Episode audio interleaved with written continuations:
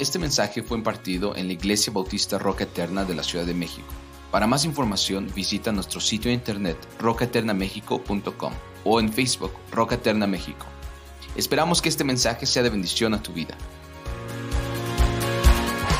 Ignorando la justicia de Dios y es realmente lo que vamos a estar viendo, hermanos, más adelante, en semanas más adelante, esta ignorancia que hay de parte del pueblo de Israel y aún de nosotros, hermanos, cuando salimos fuera de la verdad de nuestro Señor y queremos crear una verdad eh, personal, una justicia personal. Pido a Dios, hermanos, que esta mañana, bajo este texto que realmente eh, vamos a tener bautizos en un momento más y voy a tratar de sintetizarlo lo más que pueda, pero quiero decirles, hermanos, que este es un pasaje sumamente importante, y ustedes van a decir, siempre dicen que es importante, pero todos estos pasajes, hermanos, son tan trascendentales, tan especiales, que yo creo que aquí podemos extraer, hermanos, verdades tan profundas, aparte de lo que Israel venía haciendo, cómo nosotros podemos reaccionar a todas estas cosas. Así que pido a Dios que su corazón esté atento. No permitas que haya pensamientos que desvíen tu, tu atención a la palabra de Dios para que tú llegues a casa y, reflexiones en esto, lo apliques, lo obedezcas, porque aquí vamos a encontrar una cosa enorme, hermanos, mientras lo estemos eh, estudiando juntos. Así que eh, abramos nuestras Biblias en este gran capítulo, el capítulo 10 de Romanos, y solo vamos a ver tres versículos, tres versículos. Dice así, Hermanos, ciertamente el anhelo de mi corazón y mi oración a Dios por Israel es para salvación, porque yo les doy testimonio de que tienen celo de Dios, pero no conforme a ciencia, porque ignorando la justicia de Dios y procurando establecer la suya propia, no se han sujetado a la justicia de Dios. Padre bendito. Estamos entrando a este capítulo tan especial, Señor, donde tenemos que entender que tu justicia no puede ser ignorada. Tu presencia, Señor, y tus mandatos no pueden ser ignorados, y mucho menos todos los planes que tú ya tienes preparados, Señor, tampoco pueden ser ignorados. Nada los cambiará. Tú estás atento a lo que has dicho y así será, Señor. Hoy te pido, Dios, que bajo estos bellísimos versículos nos guíes y trates en nuestro corazón, que obres en nuestras vidas, que tu nombre bendito sea glorificado, que las personas que están aquí sean edificadas en tu santa palabra, Dios. Gracias por la oportunidad que nos das y hoy pedimos que tu Espíritu abra nuestros ojos y que podamos entrar a ver las maravillas que hay en tu ley. Te suplico en Cristo Jesús. Amén. Hemos estado viendo ya, eh, hermanos y amigos, que los judíos se ocuparon de hacer un gran esfuerzo en poder entender la verdad de Dios, ¿no es cierto? Hemos estado estudiando esto y ellos trataban, ellos se esforzaron en poder eh, aplicar y conocer la verdad de Dios. Y este proceso de aprendizaje según el capítulo 23 de Mateo, hermanos, era dirigido, era encabezado por los escribas, según lo vemos ahí en las escrituras. Ellos eran supuestamente los principales maestros, los principales dirigentes, que eran los poseedores del conocimiento, de, de poder entender y compartir esa verdad. Estos escribas eran respetados realmente por el pueblo judío, eran venerados, honrados, por todo este pueblo, porque pensaban ellos que estas, estas personas, estos escribas, tenían en un sentido alguna forma de autoridad, alguna forma de llegar a las escrituras y poder darnos el significado o darles el significado de ellas. En pocas palabras, ellos tenían el conocimiento de la verdad espiritual. ¿Recuerdan esto? Lo hemos estado estudiando. Así que la gente dependía mucho de estos hombres que supuestamente vivían para conocer la verdad, la verdad de Dios y no solo conocerla, sino propagarla a todos los que estaban en ese momento ahí.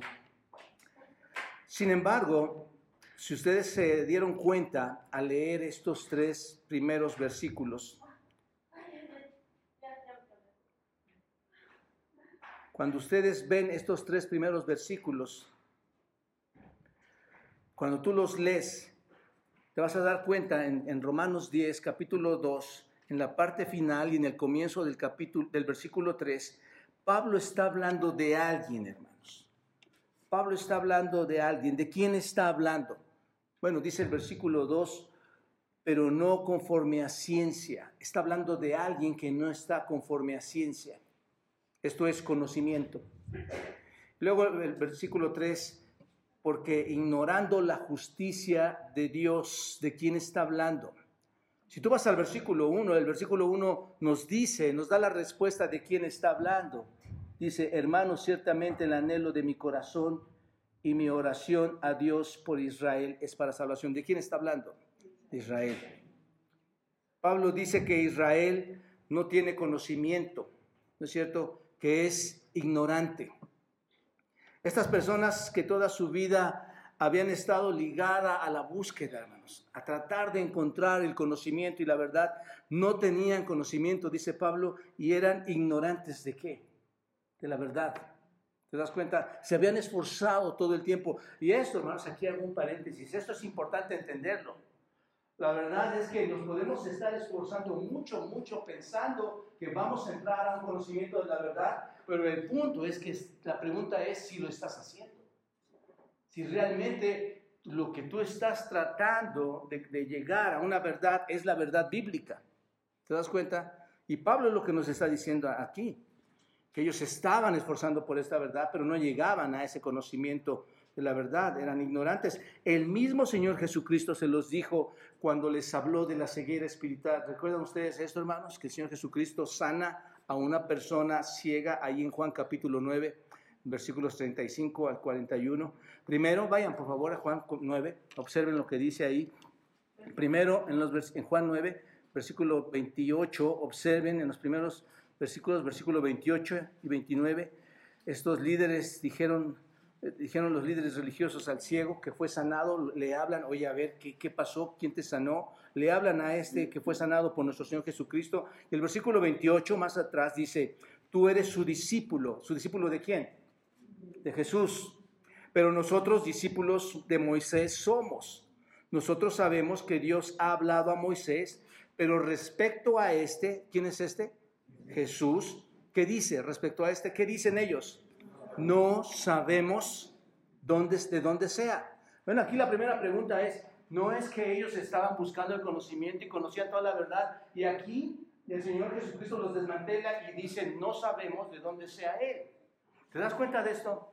Los que decían conocer no sabían quién era Cristo, no sabían de dónde era, desconocían la verdad. ¿Quién estaba frente a ellos, hermanos? Dios mismo. El libertador, el Mesías, estaba frente a ellos. ¿Qué tal? Ellos proclamaban, hermanos, buscaban la verdad, pero desconocían. Y luego el versículo 39, observen capítulo 9 de Juan, continúa el Señor diciéndoles, para juicio he venido yo a este mundo. ¿Para qué? Para que los que no ven, vean. Y los que ven, sean cegados. Entonces algunos de los fariseos que estaban con él al oír esto le dijeron, vean hermanos, todavía dice, tenemos el conocimiento y tú vienes y nos hablas de estas cosas. Dice, ¿acaso nosotros somos también ciegos? Jesús les respondió, si fueran ciegos no tendrían pecado, mas ahora porque dicen, vemos, su pecado, ¿qué hermanos? Permanece. Creían ver, creían conocer la verdad, y además cuestionaban a nuestro Señor teniéndolo enfrente a alguien que estaban esperando, pero que no sabían que estaba ahí, no sabían de dónde venía, lo cuestionan y el Señor les dice, ustedes dicen estar, no estar ciegos, no necesitan nada. Hay mucha gente, hermanos, que piensa de esa manera, que no se requiere nada. En otras palabras, el Señor Jesucristo les está diciendo que ni siquiera ellos mismos se han dado cuenta, ni siquiera ellos mismos saben que están ciegos. ¿Te das cuenta? El Señor les dice, si fueren ciegos, yo curaría tu ceguera. Si tú no vieras, yo te curaría, pero como no sabes que eres ciego, ¿qué les va a pasar? Vas a seguir siendo ciego. Vas a permanecer ciego. Pensaban que lo sabían, ¿no es cierto? Pero no lo sabían. Cuidado, mis amados hermanos. Cuidado donde pensemos que lo sabemos todo. Cuidado donde pensemos, como vimos en capítulos anteriores, que queremos aplicar nuestra propia justicia, nuestro propio conocimiento. Como veíamos esta mañana en Educación Cristiana, es importante entrar a las escrituras, entender la teología para poder hacer una buena aplicación de lo que el Señor quiere mandar, mandarnos como su mensaje. Pensaban que lo sabían. Y bien dice Corintios capítulo 2 en cuanto a esto, hermanos. Pero el hombre natural, ¿qué dice? No percibe las cosas que son del Espíritu, porque para él, ¿qué son, hermanos? Locura. No las puede entender porque se han de discernir cómo, espiritualmente. Así que no tienen conocimiento, no lo saben, pero es muy triste que pensaron que lo sabían. Buena aplicación para nosotros, ¿no, hermanos? Creer que conocemos al Dios, creer que conocemos al Creador de la tierra, creer que conocemos todos sus planes y nuestros hechos y conductas muestran nuestra propia justicia. Así que a lo largo de la historia de este pueblo de Israel, estos judíos estaban encadenados en su ignorancia, hermanos. En una incredulidad, en una ilusión. Es por eso que no sabían que Dios estaba hablando por medio de los profetas, porque los profetas profetizaron que el Mesías iba a venir, pero ellos nunca creyeron y nunca vieron que ahí estaba el Señor Jesucristo, que ya había sido profetizado. Ahora bien, la ignorancia de Israel se convierte, hermanos, en todo el tema del capítulo 10. Y es el tema que vamos a estar tratando, primero Dios, en estas semanas, donde Pablo va a demostrar la incredulidad, va a demostrar la ignorancia voluntaria del pueblo de Israel. ese es el punto de este capítulo. Esta mañana vamos a ver de forma breve, hermanos, tres elementos que se relacionan con la ignorancia a, la justicia de Dios. El primero es el anhelo y oración para salvación de Israel. Anhelo y oración para salvación de Israel. Precioso versículo, hermanos. Observen lo que pasa aquí. Pablo habla a estos hombres y les dice, hermanos, ciertamente el anhelo de mi corazón y mi oración a Dios por Israel es para salvación. Esto que leemos aquí, hermanos, es algo muy especial, es algo muy hermoso, es algo que viene del corazón de Pablo, es algo tierno, es, el verdadero corazón que ama a su prójimo, ¿no es cierto? Es alguien que verdaderamente ama a alguien. Y aquí, aquí algo especial, es alguien que ama a alguien que no se está comportando como que, hermanos, como un creyente, que está aplicando su propia justicia que no está tomando en consideración a nuestro Dios. Y Pablo dice, yo por ellos este, estoy orando, por este tipo de personas. Aquí pueden ustedes mirar lo que hay dentro del corazón de, Pablo. No hay crítica. En Pablo no, no se puso a juzgar a este pueblo, hermanos. En su corazón no hay murmuración. No se puso a juzgar a este pueblo. En su corazón no hay división. No, no, no quiso mover a nadie. A pesar de que Israel no estaba en la verdad, ¿no es cierto? A pesar de que Israel no estaba plenamente entendiendo esta verdad, el amor interior del corazón de Pablo se ve demostrado aquí con toda ternura. ¿Te das cuenta? Se desborda por este pueblo judío y así expresa, hermanos, su más profundo deseo en oración. ¿Cuál era el más profundo deseo en oración para con Dios? La salvación de Israel. ¿Te das cuenta? Qué importante, hermano, es que tú y yo, aun cuando personas que no están, que están aplicando su propia justicia, nuestro deseo será, sea salvación para ellos. ¿Te das cuenta de esto? Más que juzgar, más que decir están mal, orar por ellos para que Dios los traiga a salvación. ¿Te das cuenta? Ahora, como observación, hermanos, cuando dice aquí, hermanos, vean esta palabra, está escribiendo a los gentiles, a quienes también estoy seguro que amaba y oraba, según vemos en las cartas del apóstol Pablo, ¿no es cierto? Seguramente a ellos los amaba. Luego dice, le dice a estos hermanos, les dice, el anhelo de mi corazón. Esto es, mi deleite es esto. Mi buen placer es esto. Mi más profunda satisfacción es que, hermanos, orar, orar. ¿Qué significa orar en el griego? En el griego es de seis, de seis, y significa súplica. Orar significa súplica, orar significa ruego. Y esta palabra salvo, hermanos, la salvación, significa liberado del desastre, liberado del juicio, liberado del pecado, liberado, rescatado de la tragedia de la incredulidad. Es por eso que está orando Pablo, hermanos. Así que la mayor alegría del apóstol Pablo era suplicar por quién, hermanos? Por el pueblo de Israel, ¿para qué? Para salvación. Eso le traía un profundo gozo. Era lo más, era algo que tenía dentro de, de sí, hermanos. ¿Dónde estaba ese anhelo, hermanos? En su corazón. Ahora bien, Pablo oró porque creía que Dios lo escuchó, porque creía que Dios podía contestar esa oración, porque creía que esta oración a Dios podía suceder. ¿Se dan cuenta de esto? No estaba orando en la ignorancia, está orando para algo, con un propósito, con la convicción de que esto puede suceder. Él creía, hermanos, piénsenlo de esta manera, que el pueblo de Israel podía ser salvo si creían todos estos judíos y podían conocer y, poder reconocer a Jesucristo como el Mesías, como el Señor. Él creía esto. Estos son los verdaderos sentimientos de alguien, hermanos. Estos son los verdaderos sentimientos de amor y preocupación que se derraman en una oración hacia Dios. A veces estamos preocupados por otros tipos de circunstancias. Pueden ser circunstancias materiales, pueden ser circunstancias físicas y aún quejas de que otros no están haciendo lo correcto. Pero la preocupación de Pablo e-, era la oración a Dios derramada para salvación. Ahora, mis amados hermanos, el hecho mismo de que Pablo ore de esta manera significa que es una posibilidad, ¿no es cierto? Si Pablo dice, eh, oro al Señor para salvación, hermanos, ¿creen ustedes que orar al Señor para salvación de otros puede acontecer? Sí.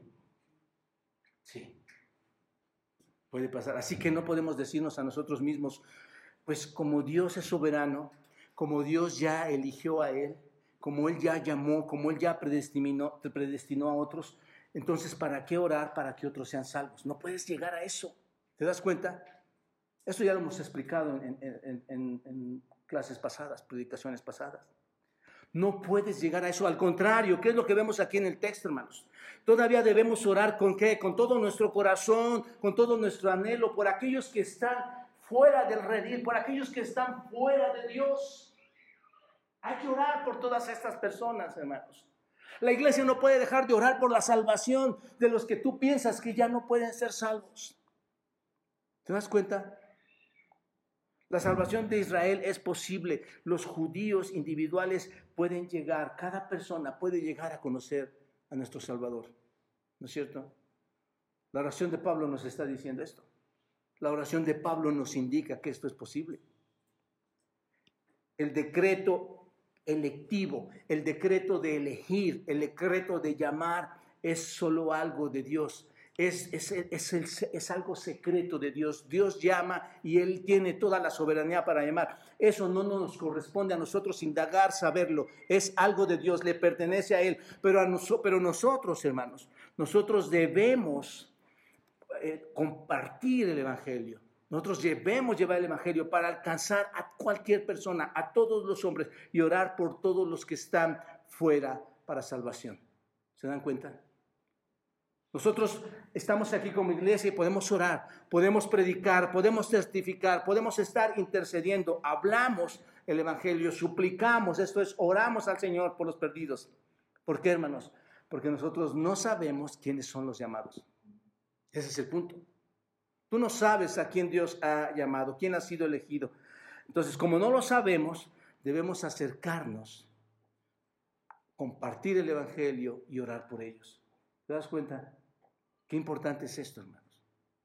La mañana compartía en educación cristiana a todos los hermanos y amigos que nos acompañaron, hermano, tienes que entrar a la escritura porque no puedes solo dar el Evangelio. Tienes que dar todo el conocimiento de Dios para que ellos puedan ver su realidad, para que ellos puedan ser transformados. Así que debemos acercarnos a todos porque no sabemos quiénes son. ¿Estás de acuerdo? Y tener ese corazón de oración por otros. Número dos, hermanos. Yo voy un poco más rápido, tenemos bautizos.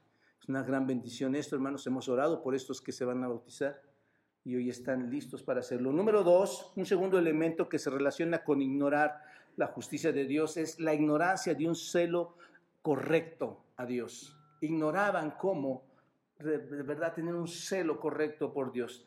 Versículo 2.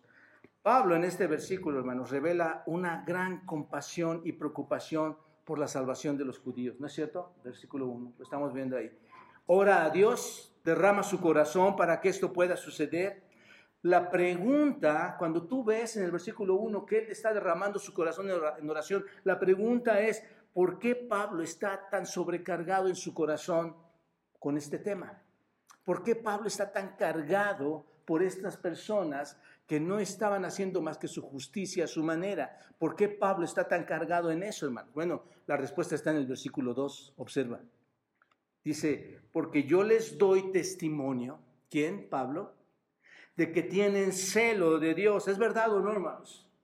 Sí, tenían celo de Dios. Pero ¿qué dice Pablo? Pero lo tienen a su manera. No lo tienen conforme a conocimiento, no lo tienen conforme a ciencia. Yo doy testimonio de eso. Pablo oraba por ellos para que fueran salvos. Y dice Pablo, yo doy testimonio de ellos. ¿Qué quiere decir con que da testimonio, hermanos? ¿A qué se refiere Pablo cuando dice, yo doy testimonio? de, esto? Bueno, la palabra testimonio significa afirmar algo que has visto, ¿no es cierto? Yo doy testimonio de algo que he visto. Yo doy testimonio de, hablo bien de, doy fe de, eso es lo que significa esta parte, testimonio. Pablo, por decirlo así, tenía información importante. Pablo sabía perfectamente lo que ellos practicaban. ¿No es verdad, hermanos? Era un judío. ¿Están de acuerdo? Pablo era un judío y sabía a qué clase, a, qué se refería cuando daba testimonio de estos mismos judíos. Él sabía muy bien qué significaba ser alguien que tenía celo de Dios. Si alguien sabía qué, qué ser celoso de Dios, ¿quién era? Pablo. Pablo. Gálatas capítulo 1, vayan todos, Gálatas capítulo 1, versículo 13. Observa lo que dice ahí. Y vayan subrayando estas palabras. Dice, porque ya habéis oído ¿Acerca de qué, hermanos? De mi conducta, Gálatas 1.13. Ya saben, ya, ya escucharon acerca de mi conducta en otro tiempo. ¿En dónde, hermanos? En el judaísmo, ahí está. Pablo tenía información de primera mano. ¿Qué hacía Pablo, hermanos? Que perseguía sobremanera la iglesia de Dios y la asolaba. Y en el judaísmo, ¿qué, qué pasaba con Pablo? Aventajaba a muchos de sus contemporáneos en mi nación, siendo mucho más celoso de las tradiciones de mis padres. Pablo era un hombre celoso de Dios, ¿no es cierto, hermanos? Pablo dice, les dice que da testimonio de ellos de ser celosos de Dios, porque él mismo era celoso de Dios. ¿Te das cuenta? Era tan celoso, hermanos, de lo que pensaba que era la verdad, y aquí es donde está el error, ¿no es cierto? Era tan celoso de seguir una supuesta verdad, de lo que él creía como humano, él creía que estaba en la verdad, de la, de, la verdad de Dios, de la tradición. Era tan celoso que, ¿qué hizo, hermanos? Persiguió despiadadamente a la iglesia en Jerusalén, ¿no es cierto? Persiguió a la iglesia de Jesucristo. A tal grado, hermanos, que hubo una masacre de cristianos, ¿no es cierto? Incluyendo al primer eh, eh, este, mártir eh, este, Esteban. Realmente tenía celo por Dios. Pensaba que tenía el conocimiento. ¿Quién? Pablo. Él pensaba, yo tengo el conocimiento, por eso voy y persigo. En Hechos capítulo 22, en el versículo 3, dice de su celo a Dios lo siguiente, yo de cierto soy judío, nacido en Tarso de Cilicia, pero criado en esta ciudad, instruido, observen hermanos, a los pies de quién? De Gamaliel, estrictamente conforme a la ley de nuestros padres, celoso de Dios como lo sois todos vosotros. ¿Se dan cuenta? Perseguía yo este camino. ¿Cuál era el camino? El cristianismo. Perseguía yo el cristianismo hasta la muerte, prendiendo y entregando en cárceles a mujeres. Hermanos, ¿cuántas veces creemos que estamos haciendo lo correcto con nuestra propia verdad? Señalando, aplicando, creyendo que mi cristianismo es el correcto. Y Pablo les está dando una cátedra, le dice, yo mismo hacía eso, yo mismo me sentía celoso, yo mismo creía que conocía la verdad. Así que Pablo había entendido el deseo de los judíos, hermanos. Él entendía que estos judíos deseaban cumplir la promesa de Dios, de cumplir los mandamientos de Dios. Ellos deseaban cumplir los propósitos de Dios como ellos lo entendían. ¿Y cómo lo entendían, hermanos? Erróneamente. Ellos lo entendían equivocadamente. Pero ellos eran, ¿qué, hermanos? Celosos de Dios. Hoy la Iglesia Católica, hermanos, puede ser tan celosa de ir y tratar cumplir promesas, de ir y tratar de hacer este, obras. Pero esto, hermanos, no es más que tu propia justicia. Esto no es más que tu propia teología. Y que, por cierto, es una teología antibíblica. Entonces, eran celosos de Dios. Sin embargo, hermanos, observen versículo 2, la, la parte final del versículo 2. ¿Qué dice, hermanos? Pero, pero ¿qué, hermanos? No conforme a ciencia. Qué importante es entender las escrituras, hermanos. Tú vives tu cristianismo de acuerdo a tu propia ciencia, esto es, en el griego, a tu conocimiento. Tú dices cuándo vienes a la iglesia, a qué hora vienes a la iglesia, cuándo para ti es el día del Señor, cuándo no es el día del Señor, cuándo abrir la Biblia, cuándo no abrirla, cuándo amar, cuándo no amar, cuándo criticar, cuándo no criticar. ¿Te das cuenta de esto? Esa es tu propia ciencia. Y Pablo dice, eran celosos, pero no conforme a ciencia. Saben, mis amados hermanos y amigos, cuando el celo está relacionado con el conocimiento, va a venir mucha bendición. Si tu celo está relacionado con la escritura, con el conocimiento, va a traer bendición a tu vida. Pero cuidado, hermano. Cuidado cuando tu celo esté mal informado. ¿Te das cuenta de esto? Cuidado cuando tu suelo esté mal dirigido, porque cuando ese celo está mal dirigido y está mal informado, van a suceder muchas cosas muy peligrosas. Muy peligrosas, porque te estás saliendo fuera del conocimiento.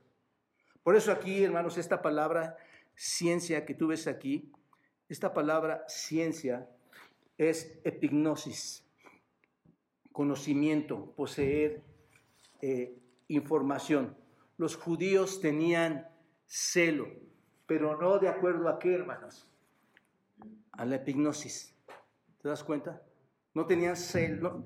Y es que gnosis significa un conocimiento básico y epignosis significa un conocimiento profundo. ¿Te das cuenta? Y esta palabra es epignosis tenían gnosis, ¿están de acuerdo? Una especie de conocimiento superficial, tenían información. Hoy en día, ¿cuántos tienen información, hermanos? Muchos. Y con esa información creen tener toda la verdad, hermanos. Pero no tenían estos judíos, ¿qué, hermanos? Epignosis. No tenían conocimiento, ¿qué? Profundo. ¿Te das cuenta? ¿Entendemos esto, hermanos? Tenían suficientes datos, datos que te llevan a ser intelectual, que, que, te, que, no te hacen tan humilde, ¿no es cierto? Sino que te hacen que seas el que encabeza a los orgullosos, porque dicen saber todo. ellos, les decía yo en un principio, ellos sentían que eran los que debían dirigir, enseñar todos estos escribas, conocían y aplicaban exponían la ley. Entonces no tenían el verdadero conocimiento que trae la verdadera santidad, hermanos. No tenían el verdadero conocimiento que trae la verdadera humildad. A ver, hermanos, hasta aquí. ¿Están de acuerdo, hermanos, la importancia de tener epignosis? Es muy importante. La única manera de traer epignosis a tu vida, ¿cuál es? Entrando a la voz de Dios. Porque tú puedes manejarlo a tu manera, puedes pensarlo a tu manera, que puedes llegar a destruir a personas, puedes llegar a destruir relaciones, puedes llegar a destruir la iglesia o ser parte de ese ser malvado que quiere destruirle y quiere acabar con esta institución. Así que no tenían epignosis. Tenían el tipo de información de la que habla Pablo ahí en 1 los Corintios en el capítulo 8, versículo 1, cuando dice, el conocimiento envanece. ¿Te das cuenta? ¿Cuántos se sienten tan grandes, hermanos, por tener conocimiento? Dios nos libre, mis amados hermanos, de creer que tenemos el conocimiento pidamos y roguemos a Dios que nos dé y nos dote del verdadero conocimiento y en ese conocimiento tú tienes que ser partícipe al abrir las escrituras y entrar a un detallado estudio de extraer información y poder comprenderla, obedecerla, aplicarla. Mis amados hermanos, es nuestra obligación orar por todos para que entren en el conocimiento verdadero. Es lo que está pasando en el versículo 1 y 2. Ora para que las personas entren al verdadero conocimiento. Ora para, para que ellos puedan llegar a obtener la salvación. A pesar de que estén equivocados o tengan otro tipo de ideologías, ora para que ellos en el Espíritu, ellos y en la gracia de Dios, ellos puedan llegar a tener este privilegio que hoy tú tienes. Pablo lo hizo en Efesios, hermano. ¿Recuerdan ustedes ahí en el capítulo 1 cuando dicen en el versículo 16, no ceso de dar gracia por todos, gracias por todos ustedes, haciendo memoria de, de todos ustedes en qué? En mis oraciones. Yo los recuerdo en mis oraciones.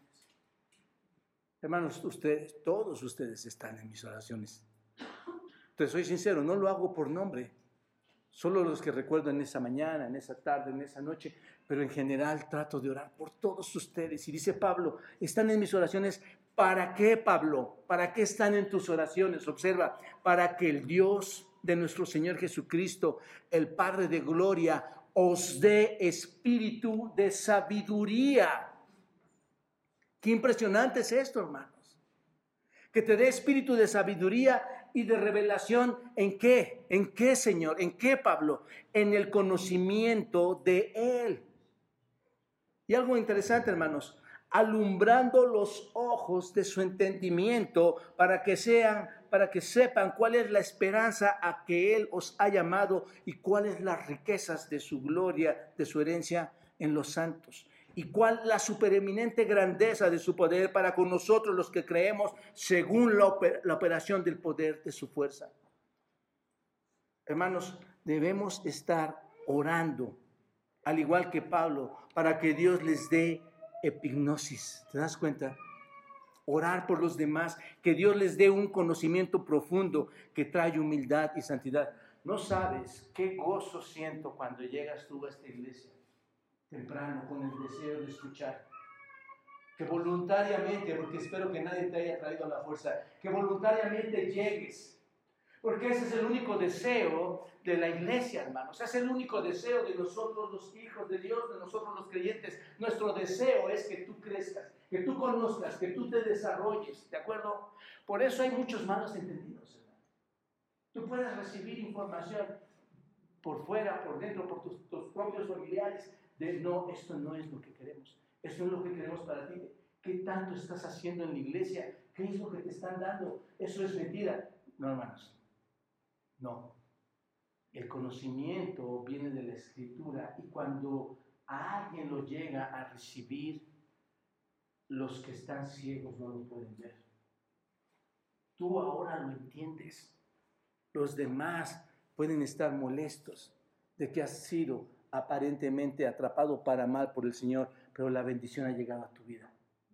Porque ahora conoces de Cristo.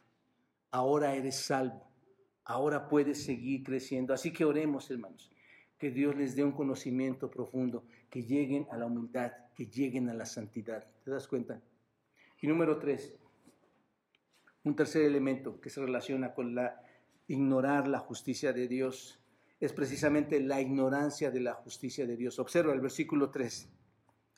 Porque ignorando la justicia de Dios y procurando establecer la suya propia, no se han sujetado a la justicia de Dios.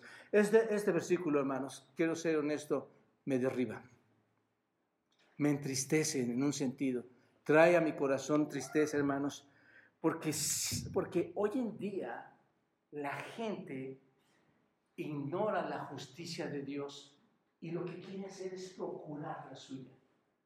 Quiere procurar y lo peor de todo, hermanos, Pablo dice, es que no están sujetos. ¿A quién? Son, eso es una rebeldía, ¿te das cuenta? Es como tú quieres, no es como Dios quiere.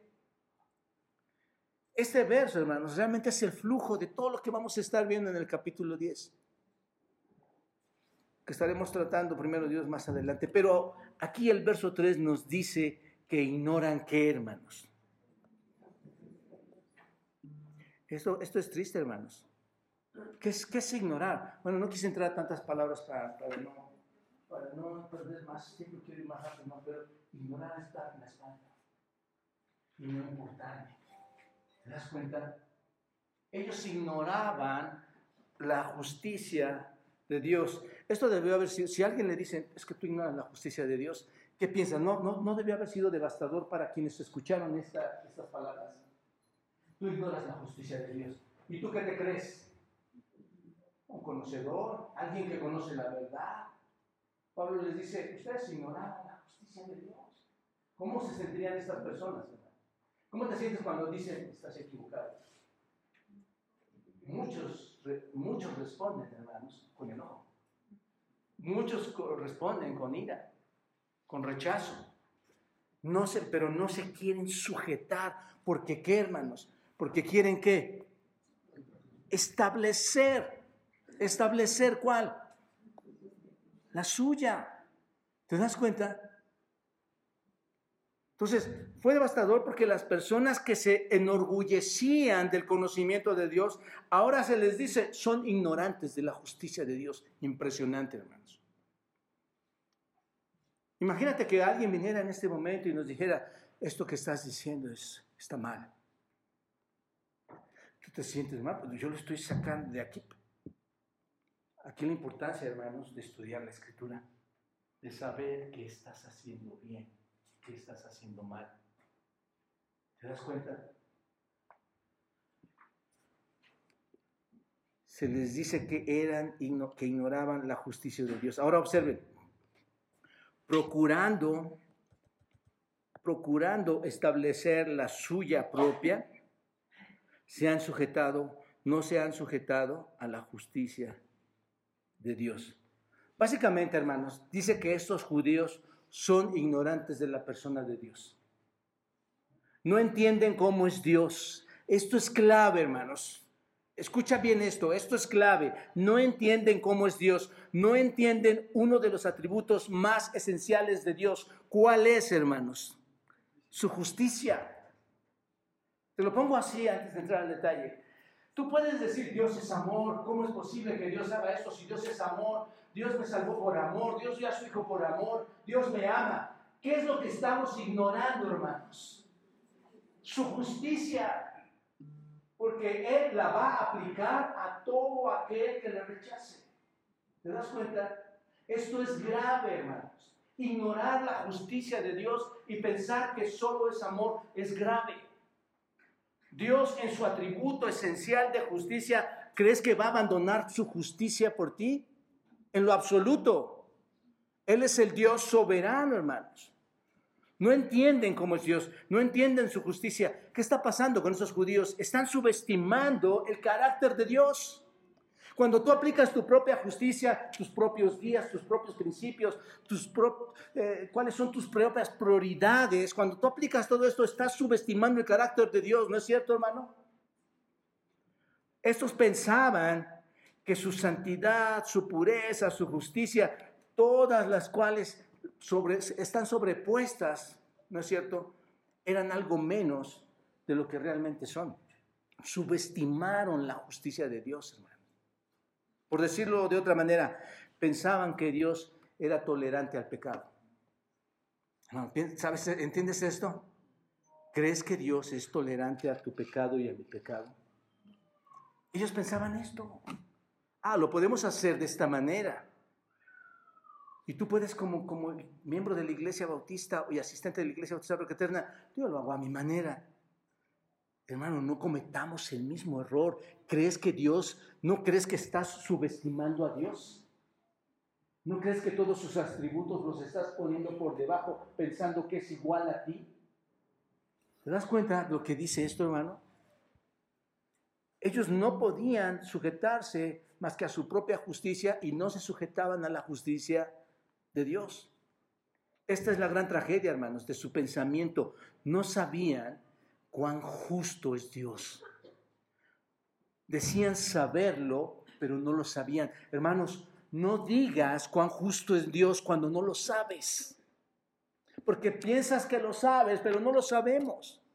Y esta es la gran oportunidad, esta es la gran oportunidad en la iglesia, hermanos, que abrimos su palabra, por su gracia el Espíritu Santo nos guía y nos dice, no subestimes a Dios pensando que es a tu propia manera. Tienes que entender que Dios es un Dios de justicia. La escritura, y no podemos ir a tantos textos que hablan de su justicia, hermanos, pero el Salmo 145, el versículo 17 dice, justo es Jehová. Justo quién es, hermanos. Dios, justo es en todos sus caminos y misericordioso en todas sus obras. Él es justo en todos sus caminos. Es otra manera de decir que Él es santo en todas sus obras. Las obras y los caminos son paralelos. La justicia y la santidad son paralelos, hermanos. Así que los judíos no sabían cuán santo era Dios, ¿verdad, hermanos? ¿Crees que la iglesia hoy realmente sabe cuán santo es Dios? Si la iglesia supera cuán santo es Dios, muchos de nuestros actos dejarían de existir por conocer la santidad de Dios, hermanos. Muchas de nuestras indiferencias a Dios en sus mandatos dejarían de existir porque sabríamos cuán santo es Dios. No entendieron eso, hermanos. Pensaron que Dios toleraría todas sus violaciones. Pensaron que Dios toleraría todos esos vacíos que, dejaron respecto a la ley. Pensaron que Dios disimularía como nosotros lo hacemos, hermanos, frente a sus pecados y sus vicios, ¿no es cierto? nosotros, los vemos, que hacen cosas, las hacemos del ojo chiquito. Pero hermanos, Dios no lo hace así. No pienses que Dios lo va así. Llegaron a pensar, hermanos, que Dios podía aceptarlos tal como eran. Pero lo que Pablo nos dice aquí es que pensaron que podían alcanzar una justicia por sí mismos. Es lo que dice. Pensaron que su propia justicia la podían alcanzar. Pensaron que sin un Salvador, pensaron que sin un Mesías, que por cierto estaba prometido, que por cierto tenían que haberlo escuchado de los profetas, que ellos debían estado haberlo esperando y lo rechazaron. Pensaron que sin ese Mesías, sin, sin nada, sin nada de él, podrían pagar sus pecados. Qué increíble, ¿no es cierto, hermanos? podrían vivir una vida tan justa que sin Cristo podrían alcanzar la justicia de Dios. ¿Se dan cuenta? Su estándar de justicia, mis amados hermanos, no es el estándar de justicia del Creador del universo. Tu estándar y mi estándar de justicia no es el estándar de justicia de Dios. El estándar de Dios es mucho más alto y sublime. El estándar de Dios es que, hermanos, santo, santo, santo. Estos judíos no sabían cuán santo es Dios. Y ese es el más grave error, hermanos. Ese es el reflejo de su sistema que ellos aplicaron, ¿te das cuenta? Y ese puede ser el reflejo de muchos de nosotros o muchos de ustedes cuando aplicas tu, tu propio sistema de justicia sin considerar que Dios es santo. No sabían que a través de la ignorancia voluntaria de Dios, que es absolutamente infinita y absolutamente santa, ellos no podían entrar a su presencia. Por nada, hermanos, el Apocalipsis dice que los santos, que los ángeles clamaban claman al Señor. ¿Y qué le dicen, hermanos? Santo, santo, santo es el Señor. ¿No es cierto, hermanos? Piénsenlo bien, no podemos crear ignorancia espiritual en esto. Es importante que entendamos, hermanos, que dejemos de vivir nuestra propia justicia. Y que no, no veamos a los, a los judíos como si fueran los únicos culpables, porque si hay más culpables estamos aquí presentes. Dios es santo, mis amados hermanos. Dios va a aplicar su justicia. No te, no tengas, eso va a suceder. Eso va a suceder. Dios no se ajusta a una norma, Él es la norma. Dios no se ajusta a tu justicia, Él es la justicia. ¿Te das cuenta? Así que la insensatez de este tipo de actitudes por parte del pueblo de Israel, hermanos, para poder alcanzar la justicia de Dios, solo muestra que habían convertido a Dios en un Dios que, hermanos, pequeño o igual a ellos, cuando ignoraron su justicia. Cuidado, hermano, amigo, cuando tú hagas esto, cuando yo haga esto. Por eso te digo que me da tanto gusto verte aquí. Porque si tú aplicas tu propia justicia, no estarías aquí. Tú lo verías a tu propia manera, tu propio cristianismo. Y les voy a decir algo, hermanos. Los judíos no, no están solos en este asunto. Muchos hoy en día tampoco entienden cuán justo es Dios, cuán santo es Dios, cuán soberano es Dios. ¿No es verdad, hermanos? Si lo entendieran, las iglesias estarían llenas, llenas, repletas. ¿No es cierto? Si realmente entendieran cuán santo es Dios, ¿crees que vivirían en la manera en que viven las personas? ¿Crees que pensarían que podrían pecar un poco y que Dios todavía se va a agradar de ellos? La gente hoy en día aún sigue pensando que por ser buenos y con buenas obras y que en su propia justicia Dios no les va a enviar al infierno, hermanos. Esto sucede, ¿por qué? Porque no entienden la santidad de Dios, hermanos. Los hombres han fabricado un, su propio Dios, una especie de un Dios que no actúa, una especie de un Dios que es pasivo, que es un Dios que está en los cielos observando aquí abajo y de, forma muy benevolente te perdona, sabes, no te preocupes, todo está bien, lo que hiciste está bien, eh, tus pleitos, tus arranques, todo está muy bien. No, hermanos, ese no es el Dios que, es el de la Biblia. Ven a un Dios de amor, ven a un Dios de bondad, pero no pueden ver su santidad, no pueden ver su justicia. Y la razón es porque queremos un Dios que no puede, que, que tolere nuestros pecados. ¿No es cierto, hermanos? creas a un Dios a tu medida. Pero eso no es el Dios verdadero, hermanos. El Dios verdadero es santo, dice el salmista. Los insensatos no entrarán delante de tus ojos. Aborreces a todos los que hacen iniquidad. Ese es el verdadero Dios, hermanos el que aborrece el pecado, el que aborrece la iniquidad. Los hombres se niegan a tener un Dios así. Se niegan a creer en este tipo de Dios. No, ¿cómo Dios te va a hacer eso? ¿Cómo Dios va, va a molestarse contigo? Es un Dios perdonador. Qué triste, hermanos. Qué triste denigrar a Dios de esa manera. Yo estoy convencido, hermanos, que es un Dios de amor. Tal es su amor que vino a mi vida y me rescató, hermanos, siendo lo más miserable que te puedas imaginar.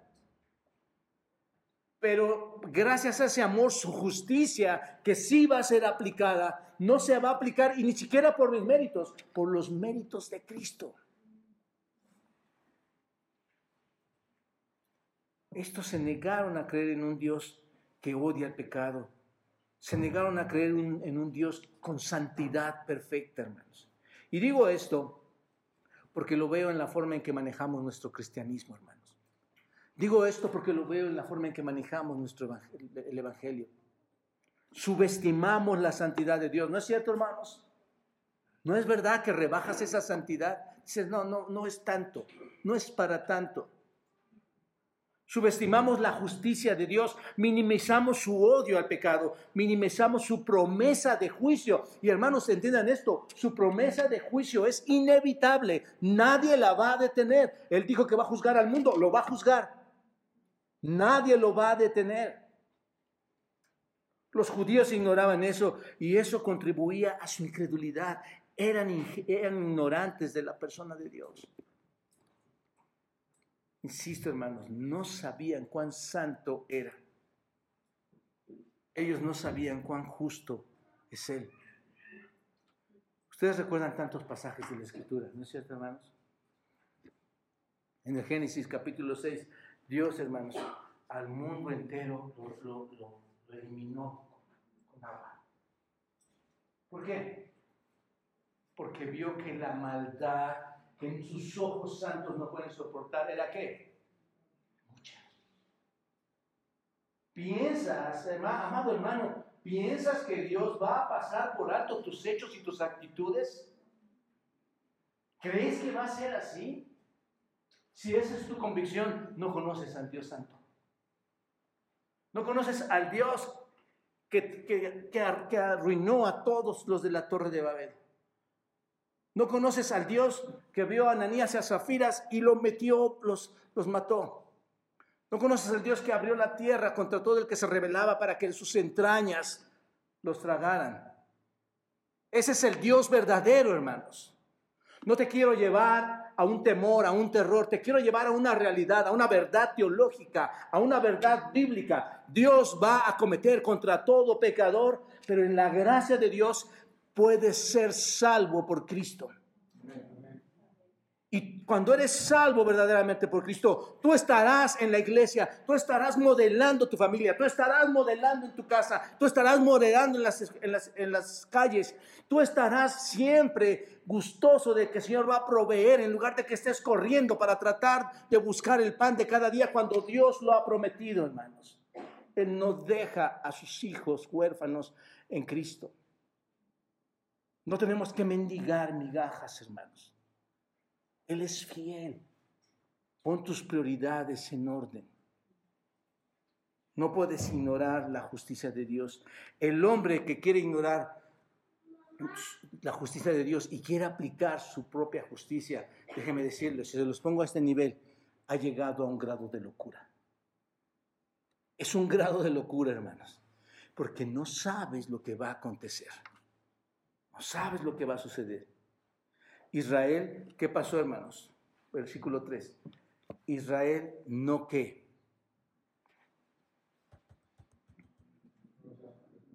No se ha sujetado, ni se sujetó. Como creyente puedes decir, yo soy creyente. ¿Piensas, hermano, que estás sujeto a Dios? Realmente hago esta pregunta que te rete a tu corazón. ¿Crees que estás sujeto a Dios? Cuando en tu vida hay otro tipo de actitudes y de hechos. ¿Crees que estás sujeto a Dios?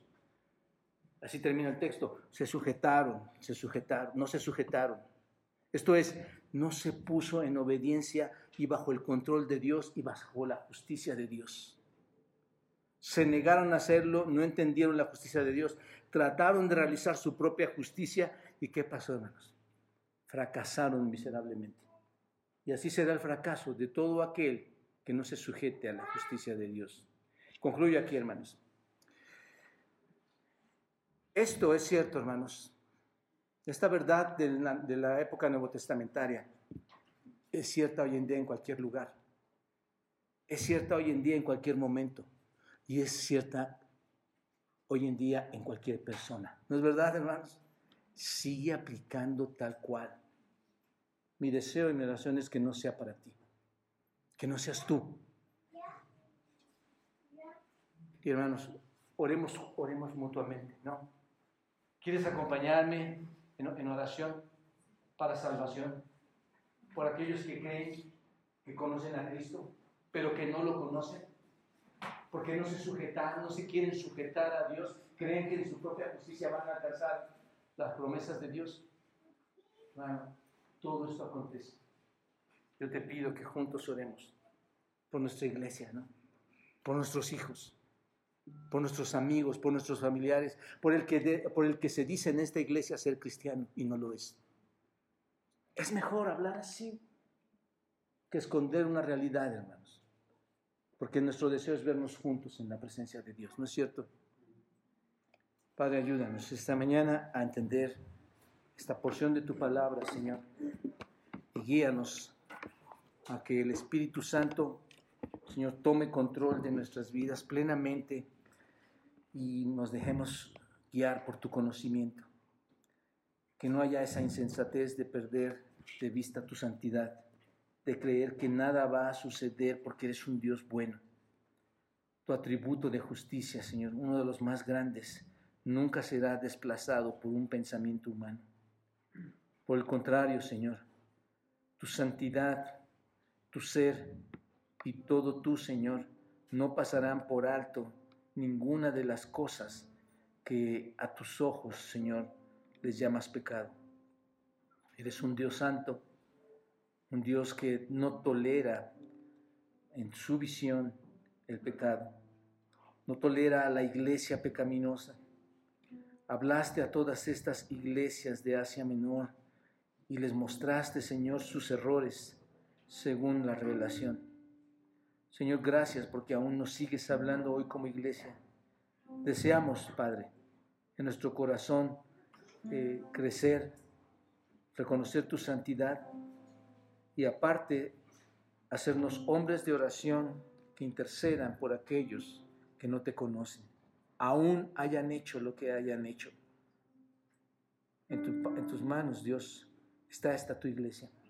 Bendíceles, guíanos y que juntos, Padre, podamos darte la gloria bajo un sincero y entendido conocimiento de tu palabra. En Cristo Jesús.